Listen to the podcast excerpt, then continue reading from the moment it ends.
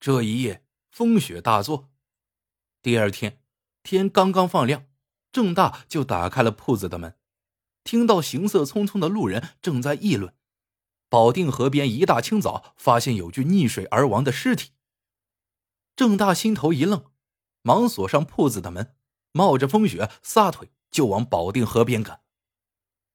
果不其然，死者不是别人，正是王志的媳妇儿。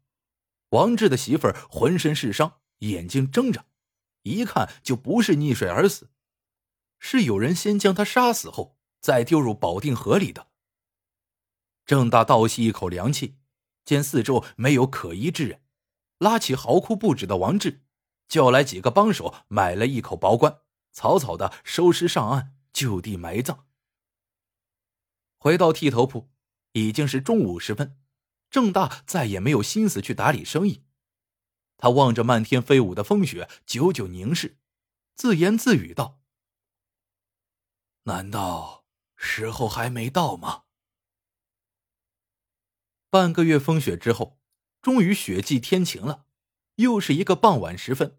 郑大的剃头铺里冷冷清清，可郑大却固执的守着铺子，他期待自己还能等来今天的最后一个顾客。就在这时，郑大听到一阵熟悉的脚步声，正向这边过来。郑大深深的吸了一口气，只听门外有人粗声粗气的问了一句：“老师傅晚上还剃头吗？”郑大一回头，一个五大三粗的男人像一块门板一样堵在了门口。郑大忙弯腰作揖迎了上去，说道：“开门守店。”哪有不做上门生意之理？说着，郑大把五大三粗的男人引到了铁质皮椅上坐好，一抖雪白的围布披在了男人身上。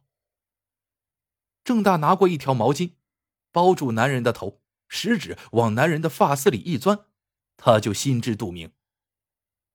郑大又吸了一口气，十根指线就开始在男人的头皮上抚摸起来，男人格外舒服惬意。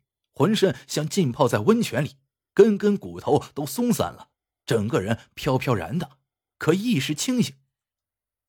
随后，郑大磨好了剃头刀，揭开男人头上的毛巾，突然说道：“世事真是难料啊！谁曾想到，十年前街上的一个小混混，如今竟然当上了保定城里一个大军阀头子。”男人一惊，可是身子却不能动弹，只好望着镜中的郑大说：“你认识我？”郑大也不看男人，用手试着刀口，说道：“认识。你不就是胡三吗？当了军阀，后面加了一个俊字，可我还是认识你。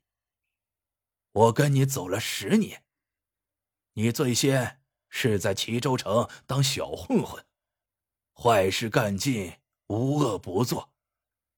后来遇上了奉军的一个长官，摇身一变也成了个军人，便去了东北。你去过沈阳，也到过长春，你还去了哈尔滨。我就一路跟着你，去年。你来到了保定，我也跟着来到保定了。胡三俊吃惊的瞪大眼睛，但还是不认识郑大。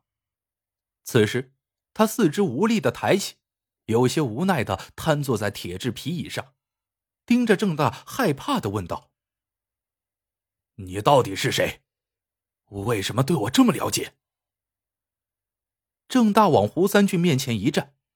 看着胡三俊问：“你可记得十年前的一个雪夜，一个叫小思的姑娘？”胡三俊的脸一下子白了。十年前，还是小混混胡三的他，对住在齐州城南门口的姑娘小思早已垂涎三尺，多次前去骚扰都没有得逞。终于。在一个风雪之夜，正在大街上闲逛的胡三俊，突然看见去剃头铺给父亲送晚饭的小厮，正一个人走在路上。胡三俊暗暗窃喜，几步上前就抓住了小厮，封住嘴巴，拖到了一个无人的小巷子。小四拼命反抗，怎奈不是胡三俊的对手。胡三俊把他打昏后，就残忍的将小四强暴后杀害了。三天后，郑大发现女儿被害，在女儿的手掌里紧紧握着一块玉佩，这块玉佩大家都认识，就是小混混胡三俊挂在脖子上的玉佩。郑大接着说道：“女儿死后，老伴没过多久，也跟着去了。我想替女儿报仇。”可你哪会把我这个老头放在眼里？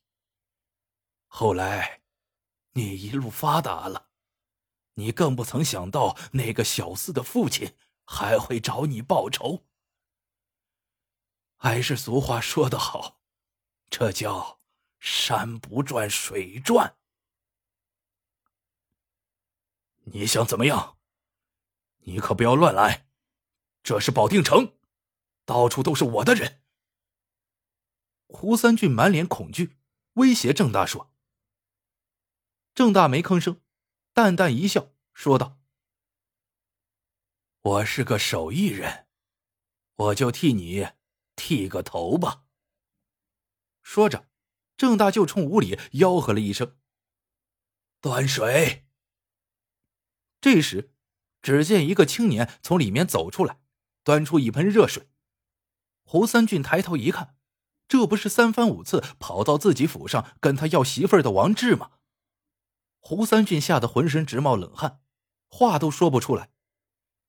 郑大又缓缓说道：“你这个头，十年前我就给你剃过，是个硬茬头，发质坚硬。现在人到中年了，更是奇痒难耐。保定城里……”已经没人会剃了。我想了好多办法，想把你引过来剃头，你都不敢出来。还是认识王志后，知道他媳妇儿被你抢去了，便和他商量着，把你身边最信任的人引过来，说不定你就会来了。王志在一边也说：“我把你副官引过来后。”老师傅就叫我走，可我不走，我想见识见识老师傅的手艺。郑大嘿嘿一笑，走到胡三俊身后，对着他耳朵又说：“剃头有个规矩，叫做僧前道后，官左民右。也就是说，给和尚剃头，第一刀是从前面开始的；给道士剃头。”则从后面开始。你在我眼里，既不算是官，也不算是民。